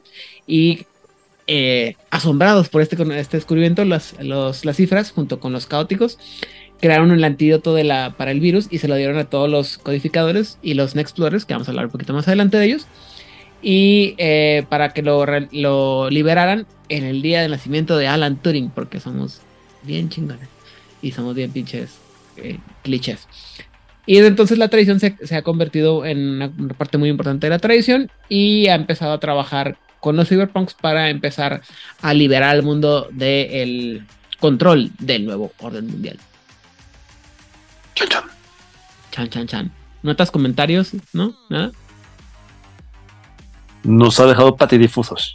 patidifusos y ojipláticos. Y, Muy bien. La siguiente facción es los, los Nexplorers, también conocidos como los cibernautas, los, los vaqueros de las consolas, los corredores o los neo, neoexploradores, perdón, no puedo traducir esa palabra.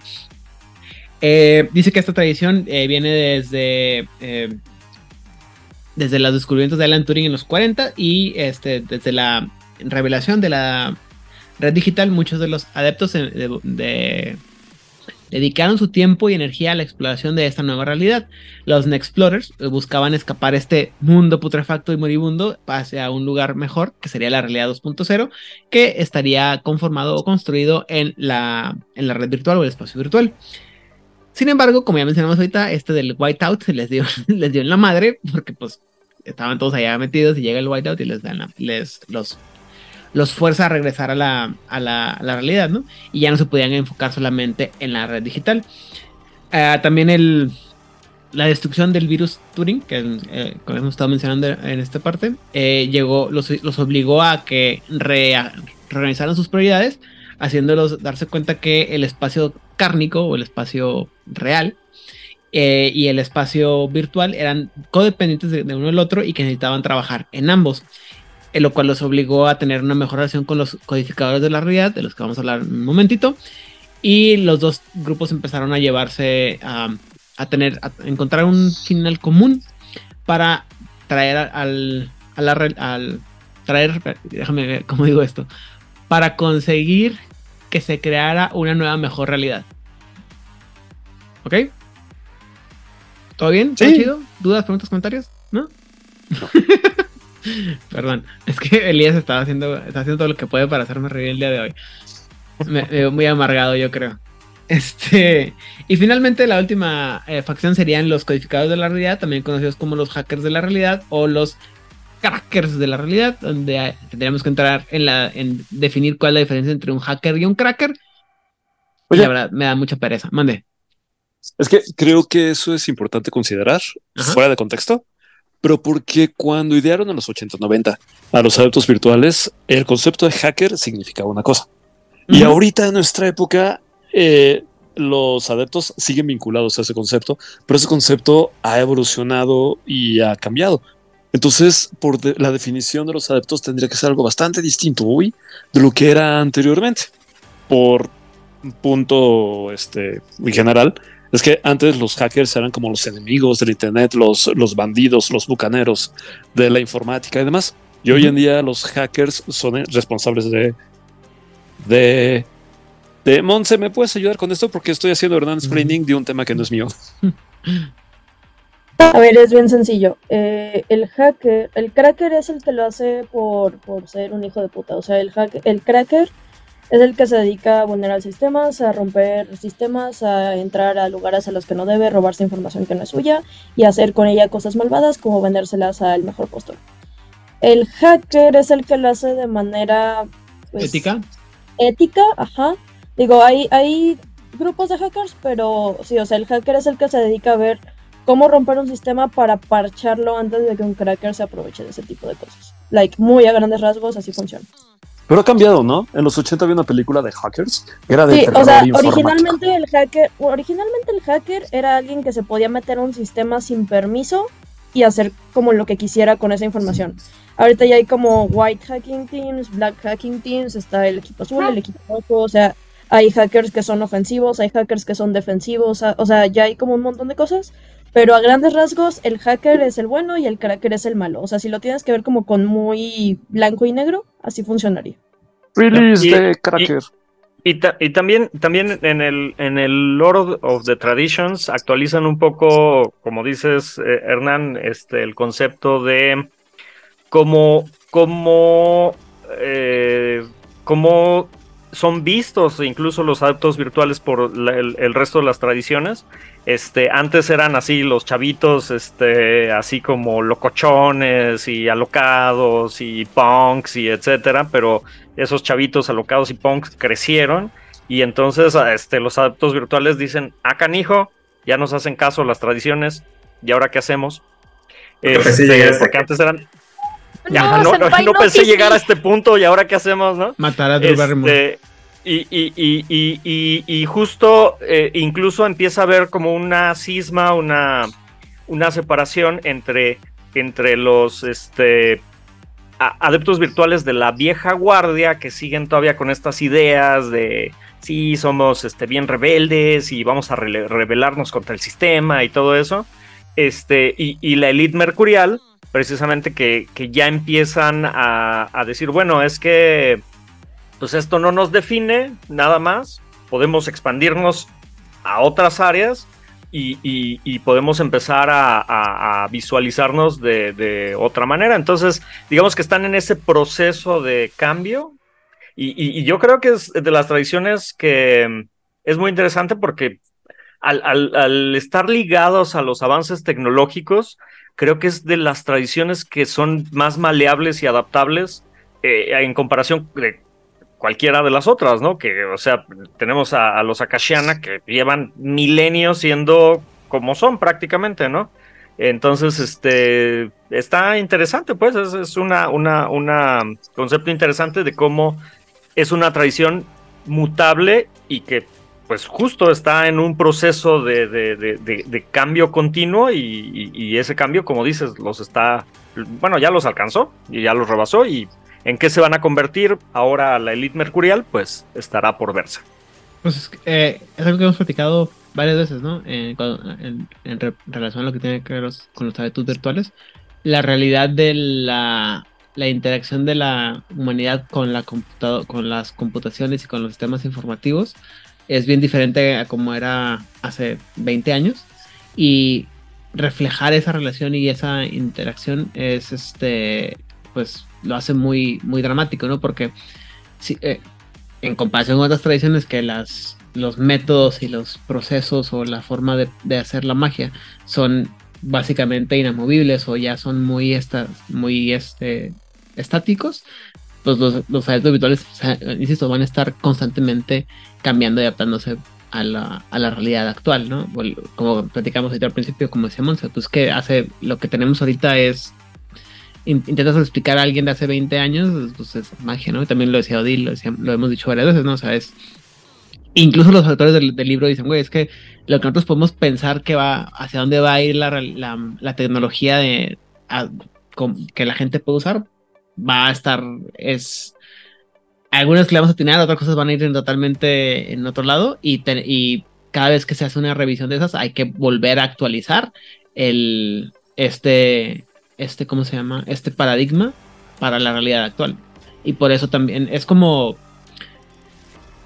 es es el reflejo de lo que pasa con los. Ay, ¿cómo se llaman estos perros? Em, los caminantes del cristal. Que ya ves que algunas partes mencionaban que ya no, ya no van a ser los caminantes del cristal, que ahora van a ser los perros digitales o no sé qué chingados, porque ya la, realidad es este es otra, ¿no? Es, y es, la relación con la tecnología eh, y con la, ciudad y con la urbe humana es diferente con los actos virtuales también es diferente, ¿no? Ahorita que estás hablando de esto, eh, me vino a mente una película mexicana llamada El Bulto. Es un dude que este, e, este, es un dude al que le dejan en coma durante um, el día de las mulas del 71. El tipo estaba casado y tenía hijos. Y queda en coma. Y la cuestión es que eh, despierta por ahí de principios, mediados de los 80 Posiblemente un poquito, bueno, finales de los 80 realmente, pues su hija mayor ya tiene como 17 años o algo así. Y la cosa es que em, ya despierta y qué alegría, qué felicidad, este, mi esposo despertó, mis, este, mi papá despertó, mi amigo despertó, la chinga, todo el mundo muy feliz. Pero en el momento que empieza a ver a todos sus amigos, fue como este golpe de, tú, pero nosotros estábamos luchando por un mundo mejor y teníamos todo esto, y ahora tú me sales con que estás trabajando en el gobierno, y ahora tú me sales con que eres catedrático de esta universidad y estás apoyando al sistema, y ahora tú me sales con... Y es todo este choque durísimo que tiene con, con la gente de su generación que dicen, pues sí, güey, pero es que la nota es que tú te quedaste atorado cuando tenías 22 años y nosotros continuamos con nuestras vidas, ¿no? Y todos los pedos que tenía con, con, su propia familia de que, pues sí, güey, eres nuestro papá, pero pues nunca estuviste, o sea, nosotros íbamos y te hablábamos y te limpiábamos, pero sepa Dios quién eres. Entonces, creo que el golpe con de las primeras generaciones de los virtual adepts con las siguientes es como de, pues está bien, güey, qué padre que tú te separaste de la tecnocracia y y está bien padre todo esto que estás haciendo, pero lo que tú estuviste haciendo ya no aplica para este mundo, ni para el real ni para el virtual. Entonces, o, hijo, te adaptas o mejor dejas de estorbar. Es. También pasa en películas como Old Boy, ¿no? Por ejemplo, que este güey que dura quién sabe cuántos años encerrado en, una, en un cuarto y lo sale y la realidad que conoce es totalmente diferente a la que él conocía. O sea, es y creo que también es parte del conflicto de los adultos virtuales, ya que todos aquellos que estaban así como que muy enfocados en la parte de la tecnología y de vivir en, el, en la realidad virtual de hace 20 años, porque la realidad virtual de ahora es totalmente diferente también, o sea, es... Uh, cuántica. ¿Eh? Cuántica. Deja tú que cuántica, o sea, por ejemplo, la realidad virtual de hace 20 años, güey, era meterte a la, a la granjita en el pinche. En... Uy, yo veo la granjita en Facebook. En Facebook, ¿no? Todos amábamos la granjita en Facebook. O los, este, los, cafés. Meterte a, a Neopets a perder toda tu vida, ¿no? O sea, cosas así. Y ahora la realidad es el pinche, o sea, los Sims yo creo que era lo más, lo más avanzado en ese entonces y ahora la realidad... Second Life. Ah, Second Life. ¿Y cómo comparas Second Life con, con Meta? Y si ustedes como Monse que no sabe de qué estoy hablando, pues está así o sea, así de diferencia hay en, en Fortnite. ¿Y sé de qué estás hablando, pinche no, así como dijiste ahorita tú que los, los ancianos de, o sea, la, la, única de 20 años que dijo aquí como que no, estos ancianos de 40 años, pues sí, somos todo el resto del, del podcast. Ajá. Así. Este es esas, esas diferencias en la, en la realidad cuando llegas y te, te quieres adaptar es está cabrón, ¿no? Insisto, yo no me he metido a, lidiar con cosas de, de AR mucho, o sea, más allá del Pokémon Go, ¿no? fuera todo lo que tiene que ver con el óculo y esas cosas, yo no los he manejado, pero eh, no, he visto, y la verdad no me dan nada de ganas, pero cosas como... no mames, déjame poner un paréntesis que, no, o sea, sí tiene que ver, pero no tiene que ver, pero sí tiene que ver. So, el fin de semana pasado vi un, vi un video de un güey que estaba jugando con su, con su cosa esa de realidad virtual de Oculus y encontró como disparidades en el programa que estaba haciendo y entonces pues quiso hackear su Oculus, pero pues el, el código fuente de Oculus no está disponible como públicamente. entonces el vato se metió a la Deep Web y fue como de banda, ¿alguien tiene el código fuente de Oculus? Y un random le dijo, Simón, el vato mandó el pago, recibió el archivo, lo escaneó para virus, todo fregón, y cuando empieza a abrir los archivos, hay un chingo de archivos como en ruso y cosas súper raras. Y resultó que los rusos tienen un programa de inteligencia artificial que se llama Oculus, que básicamente sirve para que todas las imágenes de revueltas que hay en Rusia se eliminen del Internet y para que todas las imágenes que hacen ver a Putin inferior o débil se filtren y solo aparezcan las que te hacen ver a Putin así mamadísimo y súper poderoso y la chingada. Y es un proyecto así súper secreto de seguridad nacional ruso. No Entré buscando cobre y salí con oro. Sí, güey, no mames. O sea, pero para sorpresa de absolutamente pinches nadie es. O sea, no, no, pero el punto, el punto, el vato tiene el código fuente de la inteligencia artificial y los, y los programas de entrenamiento. Y, todo el dataset. La KGB lo quiere encontrar. Y el vato solo quería hackear su pinche madre de, de, de, realidad virtual, y fue así como de, güey, no mames. Así es como la gente despierta, gente. Así, justito así. Pasa cuando, es lo que pasa cuando, cuando no sabes que hay... Espera. ¿Cómo se llama? Que hay palabras iguales en varios proyectos del mundo. Esto es un argumento de una película de los noventas, de un chavito que encuentra un programa y resulta que es súper hacker y no sé qué y el gobierno lo persigue y el gobierno extranjero lo, lo pongo persigue. a Tom Holland. Está perfecto. No, Tom Holland ya se retiró. Ah. Sí, sí, güey, yo flipé porque aparte, o sea, puso los como los nombres de los proyectos y lo googleé porque pues te da. Y sí, güey, o sea, todo, todo es real y fue como, no mames. Sí, déjame borro que la, cualquier relación que tenga con este cabrón porque, aparte, me voy a morir Porque aparte dice, güey, justo, justo el día que decido no usar una VPN, me pongo a investigar proyectos secret de seguridad rusos. Ay, pobre cabrón. Pobre cabrón. Bueno, finalmente. A la KGB le gusta eso. Eh, finalmente la. Ya no existe la KGB. Ah, sí, sí, claro. Ya no. no, son los papás. Pareció, fue Se acabó con la URSS. Ay, ay. 30 años de atraso contigo, Elias, de veras. Y Leslie sí, está muerto, seguro. Según los Simpsons, es karaoke gay bar. sí. What the fuck. eh, de nuevo, este, los codificadores de la realidad es una facción que tiene orígenes en los 1800, pero que es, eh, usan o necesitan eh, aparatos mucho más avanzados para poder asegurar la veracidad o la... No, no mames, no, espérate. ¿Cómo te atreves a decir eso? Ok. Mi gato acaba de atentar contra mi vida, aguanta. Ah, ok. Ok. Aquí no vimos nada. No, se muera, no se muera Monse. Muy bien. Y esta, eh, ah, como tal, la facción no vio mucha acción hasta que eh, Turing creó la computadora y después de su creación y, la defección de los adeptos a estas tradiciones fueron atacados por el virus T y se disolvieron como una facción. Cuando regresaron, usaron la tecnología disponible y su nueva libertad para empezar a meterse con la realidad, creando rotes que, para, que les permitían invadir los, sueños, reescribir la vida, hackear mentes e incluso, dicen algunos, revivir a los muertos.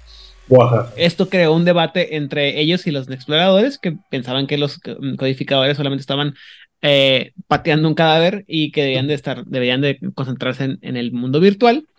Y este argumento valió verga, perdón, este se fue al, carajo cuando eh, pasó el whiteout y la tormenta de los avatares, con lo que que forzaron a muchos magos a volver al mundo real y darse cuenta que tenían que trabajar junto con otros, unos con nosotros para que todo fuera eh, funcionar bien, como mencionamos ahorita, la codependencia entre la realidad virtual y el mundo real, lo cual hizo que los eh, codificadores y los explorers empezaran a trabajar en buena onda, porque si no, está chido, o sea, que es, es la, la, idea de que si, sí, güey, puedes vivir en la computadora y todo lo que quieras, pero desafortunadamente tienes que vivir en este... En, eh, tienes que comer. Sí, tienes que comer, tienes que tener este empaque mortal frágil y tienes y si se va al carajo y no puedes respirar, pues no, no va a haber este, ¿cómo se llama? No había que respirar. me imagino estos monos diciendo, jaja, ahora quieres estar riendo, idiota. Así es, básicamente. Y básicamente esas son todas las facciones. Hay algunas otras por ahí, pero no encontré tanta información y la verdad no tuve tiempo de meterme a los libros de la, de la tradición para encontrar sobre los ciberchamanes y demás que... Dígame. Bueno, los ciberchamanes son más del lado de los cuentasueños, de hecho. Es que me encontré los mandamientos del pirata. Eh, del pirata, perdón. Porque básicamente son como cinco aspectos del código ético de los de estos momentos y dice, la información debe de ser libre. Si un pirata encuentra una información desconocida, debe de diseminarla entre sus colegas. Dos, nunca hay que destruir datos. Aprende todo lo que veas, no lo destruyas, dáselo a otros. Nunca dejes que sepan que estás ahí. Todos los piratas se toman muchas preocupaciones para cubrir sus huellas en el sistema. Absolutamente. Nunca dejes de aprender. Siempre hay algo nuevo que conocer. Y finalmente, extiende la palabra. Abre los ojos a todo lo que te rodea, o al menos inténtalo. La tecnocracia tiene pistolas, pero nosotros aún nos quedan los números. Camarada. Eh, sí, pues de hecho mucho eso tiene que ver con ah, varios este, manifiestos hackers, ¿no? Si no mal me equivoco, de hecho, pues el principio más grande, de hecho, el principio básico de que la información quiere ser, no solamente que debe de ser, sino que la información tiene conciencia y busca ser diseminada, es uno de los principios básicos del, del cual se crean todas las redes de eh, compartimiento de que la información es como un espíritu? Yo, ¿Totémico? Yo tenía un virtual Creo que más que Terminaré. Eh, yo tenía un Virtual y su lema era la información quiere ser libre. Y tu carro también era ladrón de autos. y ahora que todos son digitales, güey. Más fácil. Este, bueno. Um, ¿Algo más que quieran agregar sobre facciones o historia paradigma? No, para historia no, ya no quiero saber de historia de los adeptos virtuales. Paradigma de los adeptos virtuales. A la una. Pues ah. Yo tengo mis típicas recomendaciones, como obviamente Tron. Si no la han visto, la tienen que ver. Es así como un must para esto de los. La original no la vi, pero la, segunda estuvo muy padre. La 1 y la 2. Sí, las dos, la, la, de legado también está, está muy buena. A mí me gusta. Este, Ready, Ready Player One es un buen sí. de cómo lo este cómo conciben los adeptos virtuales. Voy a ser bien mamador y decir que el libro es mucho mejor. Bueno, eh, no, no, no, no, no específicamente la película, también puede ser el libro, sí. Este mm, hay una que no he visto que se llama Free Guy, Ah, está divertido. Está divertido. Un NPC que toma conciencia. Eh, está con el idiota de el, concepto y este. Hasta lo aguantas aquí. Ah, no, perdón, dije, idiota por decir algo, pero a mí, me, a mí me cae muy bien Ryan Reynolds. Ay, no, yo no lo aguanto. Desde Van Wilder. ¿Mm? No, bueno. Ok. Eh, también, también, bueno, ahorita me viene a la mente una, una serie que se llamaba Reboot Sí, ah, una vez estaba buscando. Este, que, que, así de cuando empezaban las caricaturas en 3D al principio. y, Está bien padre. Expliquen lo que es el este, mainframe. Sí.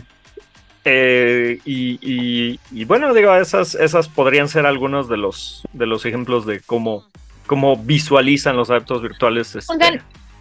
bajo series y demás, la película que luego tuvo serie de, creo que pusieron en español, Ciencia Loca donde un par de ñoños súper tetísimos, este, tetísimos, se imprimen, crean, de ellos generan una mujer perfecta que es como su bella genio. Con Angela, Lisa Angel como, como bueno. Kelly LeBrock. No, no, Kelly LeBrock, disculpa. Es que depende de la, serie, la Ah, no, la serie no, la serie no importa. Lo importante es la película. Porque el LeBrock es el mismo concepto.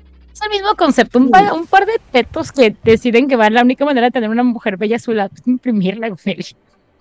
Bueno, también lo que comentábamos hace rato de la serie de Cyberpunk, que es altamente recomendable si les late, el, si les late el tema de la inteligencia artificial, nunca me voy a cansar de recomendar, a pesar de que la última temporada no haya sido tan buena, nunca me voy a cansar de recomendar Westworld. Nunca me voy a uh. cansar de recomendar Chobits, porque me gusta sufrir. y nunca me voy a cansar de. Nunca voy a. Sí, nunca me voy a cansar de recomendar Detroit Become Human, porque neta es, es una historia perfectamente planeada, es maravillosa. Y aparte es un juego hecho para developers porque te muestra el árbol de decisiones. Es una maravilla. Me hace muy feliz. Yo quiero hacer una recomendación. Yo robot, yo robot también. La, el, el, libro, el libro, por favor. El libro. el libro? La película. Eh, yo quiero hacer una recomendación, sobre todo si quieren eh, saber cómo manejar a un cauticista. Uy, al tercero piso. O un, este, ¿cómo se llama? O un eh, reality hacker. Pi, el orden del caos.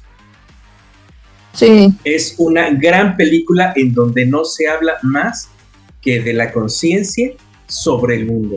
Está buenísimo. Pues a mí me gustó Sword Art Online, que está en Netflix. Es un anime. Eh, también está padre. La temporada de los pistoleros se la pueden saltar. sí, está muy pendejo. También, también en ese sentido de Sword Art Offline hay, hay una más viejita que, que, también tenía videojuegos que se llamaba Hack slash slash. También buenísima de va como en ese mismo sentido de, de este de, de Sword Art Offline. ¿Vieron Code Lyoko? Sí. También Psycho Ah, no, Code Lyoko no. Vi a Lane. Ah, Lane es muy buena. Y pues bueno, si, les gustan los si les gustan los videojuegos que, que, les van a tomar mil horas en platinar, pues todos los Watch Dogs siempre son la opción. Yo, como soy, yo como soy muy, muy, muy pinche infantil, les voy a seguir recomendando que vean, por favor, Superhuman Samurai Cyber Squad que es así como la versión de sobre computación y virus de los Power Está bien padre. Ay, me mamaba. esa mamá. Esa y... Pero aparte super, es que el parte del nombre está bien. Los monitos están chidos, ¿no? Es de los monitos. Igual. son monos! Igual que, mucho.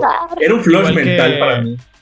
VR Troopers también me gustaba mucho, pero no es tan no es tan de aunque diga VR en la, en la parte, ¿cómo se llama? No son tan el VR. Título, no es tan VR. No son tan VR como deberían. Oye, ¿sabes cuál, cuál también en una de esas? Chance y Matrix, fíjate. A lo mejor, pero eh. A lo mejor. es que es tan obvia. De repente. Pero para no ser tan novios y mantenernos. Esa está en los Must Watch que probablemente Aidan no ha visto, entonces. ¿Cuál? Matrix. Ah, no mames, güey. ¿Qué tal, qué tal sugerir Dark City? Como un manejo de la oh. información, datos que controlan el universo. No necesitas nada más. Totalmente. Mira, este, ahorita, que estaba viendo. con el precioso de Kiefer Sutherland. estaba viendo el, el tercero piso de 13 Floor. Sí. Está muy padre también. El piso. Y si vieron. Ah, fue una, una tragedia que tuviera que estrenarse y fuera completamente arrasado por Matrix. Prácticamente nadie la vio. No. Este, después te digo por qué le terminé viendo esa película, pero bueno. Este, es una, es una Vanilla, ¿Eh? Vanilla Sky, que también Vanilla Sky, a la Y esta que acaba de salir hace poco que se llama Don't Worry Darling, o ¿cómo se llama? Oh. con esta, con Harry Styles y Florence Pugh. De Qué polémica película. Está muy Ah, la, mujer, la muchacha de Midsommar. Es este, la, ventaja, la... ventaja de la época actual en la que vivimos es que. Todo trata sobre realidad virtual. No, la, la, ventaja es que se están haciendo mucho contenido, este, o sea, no contenido digital, sino contenido de películas, series, videojuegos, etcétera, con estos temas, entonces pues se está diseminando un poquito más, es más sencillo de entenderlo entonces, pues seguro si, si buscan en, en su biblioteca de, Netflix o algo así, van a encontrar. De hecho, en el libro, en, el libro te dicen que, justo los adeptos virtuales han estado eh, generando propaganda este, a través de videojuegos, este libros de ciencia ficción y todo eso. Inspirando. Inspirando. no, no directamente así con varias técnicas así interesantes como la, llamada equivocada, así llaman a un este, escritor famoso así de, oye, tuve un sueño bien loco en donde este, todos éramos así, androides así todos había androides que... gente, total así, se escriben todos los libros de Dan Brown, pregúntale cómo creó la fortaleza digital y así, así nació, güey. Oye, sí, pero este, ¿qué, te, eh, ¿qué opinarían de Total Recall? Uf. Total Recall, sí, también es buena. Sí, me gusta más la, nueva que la original. También hay una serie muy buena que creo, no me hagan mucho caso, o sea, hay una versión original, pero hace unos años, estoy hablando hace como, no sé, entre 7 y 10 años, hicieron una versión mexicana que se llama Scorpions, que es muy buena. No la conozco. No la conozco. Se llama Scorpions y también es así como de hackers y así, está muy... Ah, Scorpions, sí, pero... Yo la vi en Netflix. ¿Es mexicana? Pero esa es mexicana. Hay una versión mexicana. Ah, Hay una versión mexicana. No es mexicana, la original, pero hay una versión mexicana. Minority Report también entraría en todo esto. Sí. Pues ya es más como. Sí, todo lo que tiene que ver con, con, alteración de la realidad y cálculo. Ya estamos metidos en gasto. Está forzado, pero. A mí se me hace más como, como del nuevo orden mundial, porque ya va. Porque es manejo. control. Y... Manejo de Muy gente. Bien. Muy bien, gente. Entonces. Johnny Mnemonic. ah, ese bueno. Sí, ese sí es muy bueno. sí. Johnny Mnemonic nomás porque nunca han tenido los huevos para hacer una película de Neuromante, pero bueno, esa, esa parte. Y casi, y casi todo Love, Dead and Robots. Gracias. Ah, también. Sí, todo, William Gibson. Sí, y si no saben de qué estamos hablando, vayan a leer a William Gibson. Por favor. este, muy bien. Entonces, habiendo dicho lo anterior, Hernán Paniagua, redes sociales, saludos y todo lo demás. Eh, yo, a mí me encuentran en hernanpaniagua.com o en Facebook como Hernán Paniagua, porque siempre uso el mismo nombre por alguna extraña razón. Y le mando saludo a nuestra supermesa de la tecnocracia, que está bien padrísima. Y jugamos los martes, pero nos escuchan cuando puedan. Y a la supermesa de los sábados, que jugamos Doom. Y a nuestros compañeros de Mage, eh, de Awakening, de los domingos de a veces. Y mis cuatísimos de la mesa de Dragonlance, que tal vez nos escuchen en la semana. Eso es todo. Muchas gracias. Sigan con nosotros. Hasta pronto. Muy bien. Odil. No, ¿qué? ¿Hay dudas? Redes sociales. Ah. A mí me encuentran en Instagram, en X y en Blue Sky. Ah, Blue Sky. Como Odile Clio. Intento ser la mejor versión de mí misma en cada una de ellas. En Blue Sky estoy poniendo fotitos de Crowley todos los días porque porque, pues no lo supero, ¿verdad? Y no me importa. y saludos a los sospechosos comunes, Edgar, Sofía, Oliver, Hernán, Itzamna, Guillermo, Oscar, Damián, Nico, Nico. Y seguramente me falta un montón de gente. Te diré este, toda la gente bien linda que está en el Discord. Y, y por ahí. Y muchas gracias. Y ya, que tengan bonita semana. Muy bien. Elías Luzornio. Ok. Em, a mí me encuentran en todas las redes sociales como Elías Luzornio. En Facebook tengo una página que es un storyteller. Y para no perder las buenas costumbres, el día de hoy les traigo un rote de los adeptos virtuales que se llama eh, Here Kitty Kitty, que básicamente mm, sirve para este, resolver un problema trayendo un problema más grande. Básicamente lo que hace. Está bien padre. Porque adeptos virtuales. Este. Lo que hace es que si em, atraes a una criatura o a algo que odie al enemigo contra el que te estás enfrentando, pero eso no implica que no te odie a ti. Así que eh, es un rote de correspondencia de 3, mind de 3 y time de 3 que permite atraer a una criatura que, como ya dije, este, odie a tu enemigo y probablemente a ti también. Así que eh, una vez que se empiecen a dar en la torre, huye. Y nueve de cada diez situaciones. me preguntan si de verdad soy adicto virtual, por supuesto que llamaría algo que odia a mi enemigo aunque me odia a mí, güey. Claro que sí. Y me pelo. Muy bien. Rigel Vera. Pues se me puede encontrar en redes sociales como Rigel Vera, porque yo también soy bien este, original. En el, eh, ¿cómo se llama? En el Discord de Juárez. De repente me aparezco, saludo y molesto de vez cuando a algunas personas. Este, y mando saludos a los sospechosos comunes, los sospechosos no comunes, la gente de Discord y todas aquellas personas que no nos han escuchado, sean o no, de alguna de estas redes sociales, pues muchos saludos. Muy bien. Y finalmente, Montse Flamel. La pues... Montse Flamel. Ah, bueno. A mí en redes sociales estoy como Flamel05. Yo espero algún día ya volverme a hacer una cuenta de Discord porque la mía ya la di por perdida.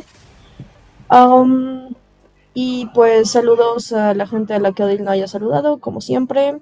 Saludos a Itzamna porque si no se ofende. Saludos a la gente bonita en España. Y pues ya Aidan a todos los saluda por nombre, entonces pues que flojera repetirlo dos veces, la neta. Muy bien. Eh, a mí me encuentra a mí, Aidan Rodríguez, me encuentran detrás de todas las redes sociales de Juárez Vaina, ya sea Facebook, Instagram y Twitter, porque no tenemos, bueno, X, porque no tenemos Blue Sky para Juárez Vaina. Probablemente ah, porque no tenemos Blue Sky, no tenemos Blue Sky. Muy bien. pues X. Pues X. Y porque a la de Threads nunca le he dado caso, entonces disculpen ustedes. Eh, saludos a la gente de Camaria México, Guatemala, juegos de rol, 20 Natural y demás páginas que nos permiten publicar nuestras, eh, nuevos, nuestras nuevas nuestras publicaciones sobre nuevos episodios.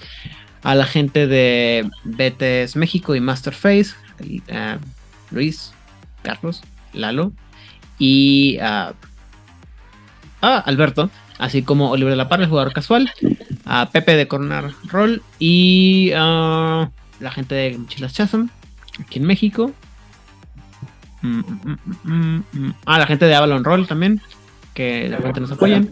Y creo que ya es todo por el momento. Fuera de México, en Colombia, al Mar, en Venezuela, a mi hermano en el sufrimiento con Baldor, eh, Guillermo Moreno, y en Argentina, las voces de Lander, la voz de Angan, Secretos Oscuros y eh, Teatro Vampir, y en Circo de la Medianoche, en España, eh, la gente de la frecuencia, David también, Rosa, y en Barcelona, perdón, a Emilio Rubio, a las Nigel y Raúl Jordán. No, Roldán, perdón. Este, y creo que son toda la gente que me toca hablar. Bueno, la gente del, grupo Discord que de repente se ponen muy, muy amables y, platicadores y de repente me tienen ahí esperando a ver que pongan algo. Y bueno, está bien. No pasa nada de repente, o sea, me estoy tirando al piso porque realmente a veces ni tengo chance de ver lo que están poniendo en cómo se llama en, en el Discord y de repente nomás ha sido un montón de cosas. Digo yo, ay, no, no tengo tiempo de ver todo este tipo de cosas. Y si usted, al igual que Hernán Paniagua, quiere saber qué tiene que ver matar a Drew Barrymore con hackers, por favor, patrocínenos. Eso también. Sí, sin duda.